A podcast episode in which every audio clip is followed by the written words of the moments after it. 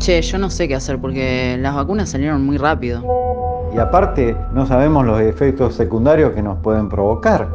Yo, por lo que escuché hoy, es que todavía no completaron los estudios para ver si las aprueban o no. Advertencia. La siguiente producción está basada en hechos reales.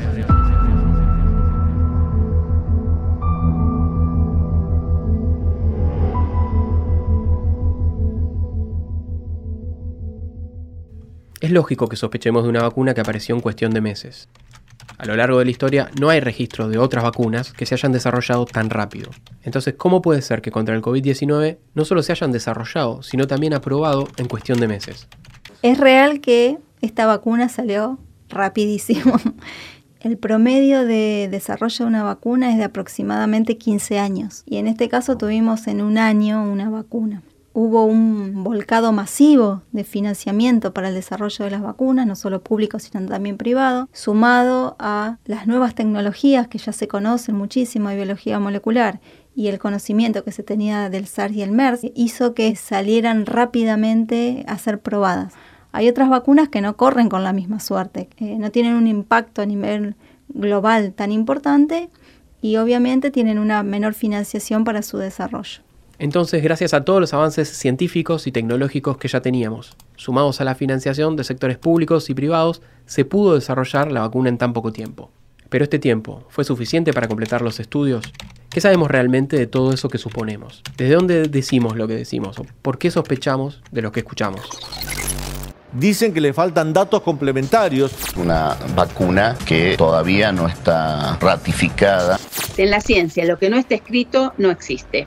También me hace ruido la velocidad de la vacuna, el desarrollo de la vacuna. Eso es algo que hace mucho ruido. Pero también nos genera, por lo menos, dudas. ¿Por qué el resto del mundo no compra esta vacuna y nosotros sí? ¿Qué se sabe de la misma? La fase 3 no está por ningún lado, no la, no la encontramos, no, está nada, no hay nada publicado. Pregunto, ¿el gobierno va a dar una vacuna que no ha completado ningún término de la fase 3? ¿Cómo puede ser que circulen vacunas que no fueron chequeadas?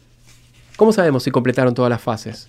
Los ensayos de fase 3 se completaron para todas las vacunas que dicen estar completos. De hecho, cada, cada fase se va anunciando, se va registrando. No es que esto es al tundum, que un país me dice, ah, ya completé la fase 3 y yo le tengo que creer. Esto hay un registro, hay datos, los datos se recopilan, los datos son públicos.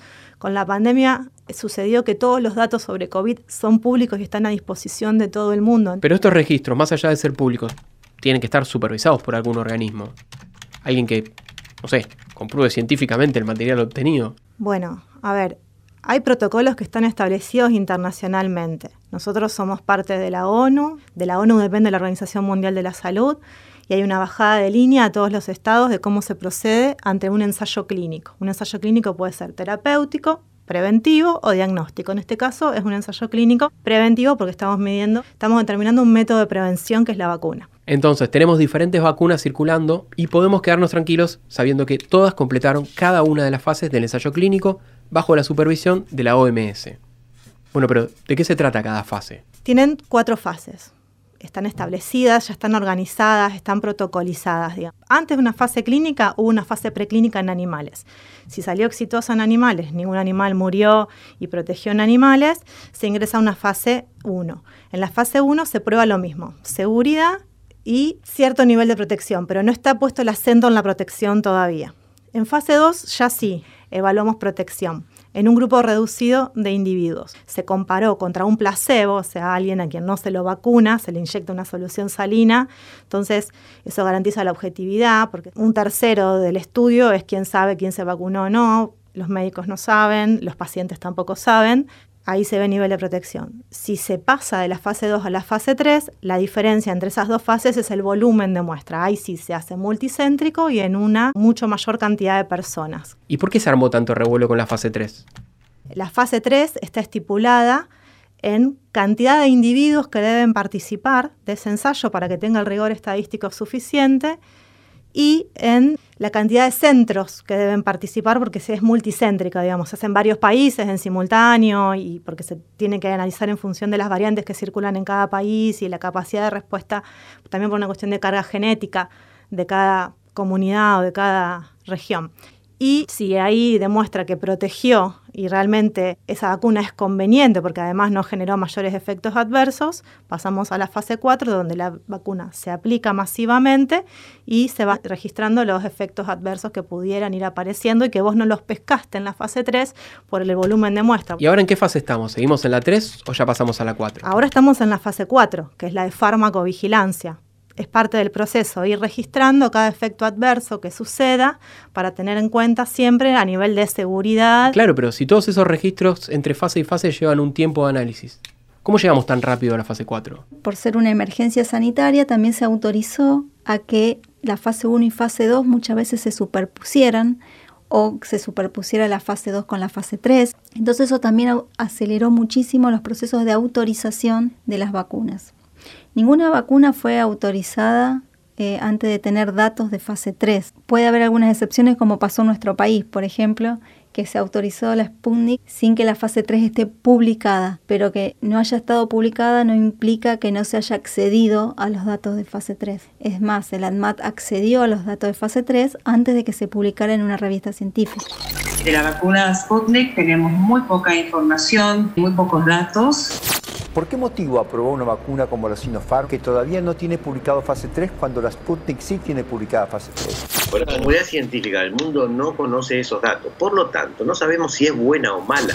También se observa que la eficacia está un poco descendida en la de AstraZeneca. No entendemos bien por qué motivo no aprobaron la vacuna rusa y sí aprobaron la Sinopharm. Era de un 70%, pero iban a llegar al 90% sin entenderse ni explicarse muy bien cómo iban a dar ese salto. Hay ausencia de pensamiento científico, ausencia de conocimiento del método científico y una enorme ausencia de referentes del ANMAT que puedan salir a explicar cómo es que se aprueba un medicamento o una vacuna o se autoriza de emergencia una vacuna. ¿Esto es realmente así? ¿Qué hace la ANMAT? La ANMAT es quien certifica, o sea, cuando una vacuna anuncia que completó su fase 3 y el Estado está dispuesto a adquirir esa vacuna y a llegar a un acuerdo con quien la produce, la ANMAT debe certificar que realmente la vacuna funciona, es eficaz, vale la pena, digamos, hacer una inversión estatal en esa vacuna.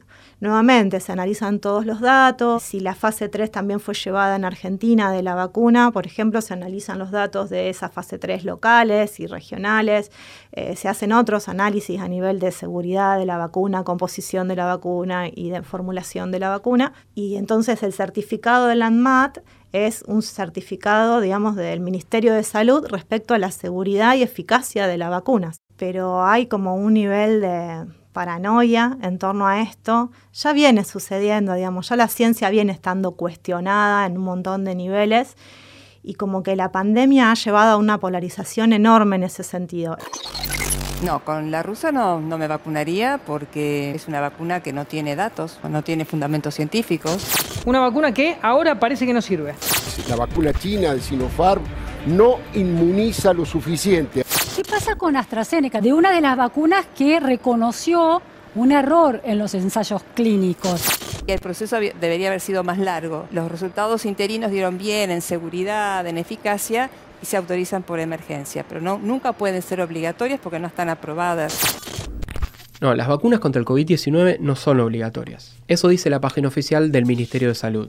Pero más allá de si son obligatorias o no, ¿Por qué seguimos desconfiando? Lo que sí puede confundir es el proceso rápido en el que obtuvimos la vacuna. Pero la vacuna la obtuvimos rápidamente también porque hay un montón de conocimientos previos que ya hemos acumulado respecto a cómo funciona la inmunidad viral, a cómo funcionan otras vacunas virales y demás, que nos ha permitido hacer un cambio rapidísimo hacia el SARS-CoV-2, que es el virus, y poder enfocarnos en eso. Porque bueno, la emergencia es esta, la urgencia es ponerle un final a esta pandemia pero los ensayos están completos. Hay distintos aspectos sobre los que trabajar, no solo aspectos de la respuesta inmune, aspectos políticos o geopolíticos que favorezcan el desarrollo masivo de vacunas o de medicamentos ante una nueva posibilidad de, de pandemia.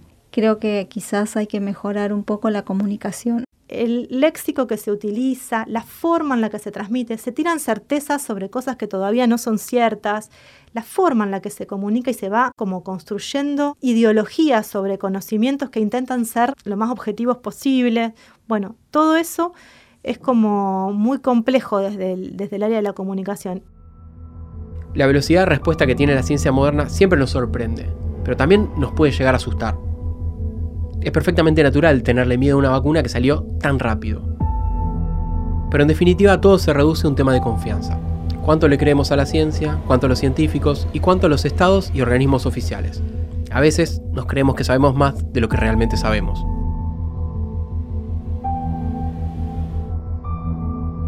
Detrás de las vacunas, una producción de R Podcast para el Instituto de Inmunología Clínica y Experimental de Rosario y la Sociedad Argentina de Inmunología, con las voces de Ana Rosa Pérez y Natalia Santucci, más la colaboración de Florencia González, Silvina Spinelli y Silvina Villar, producción general de Gisela Cursi, producción de Juan Ignacio Incern y Florencia Cuchen y narración de Martín Parodi.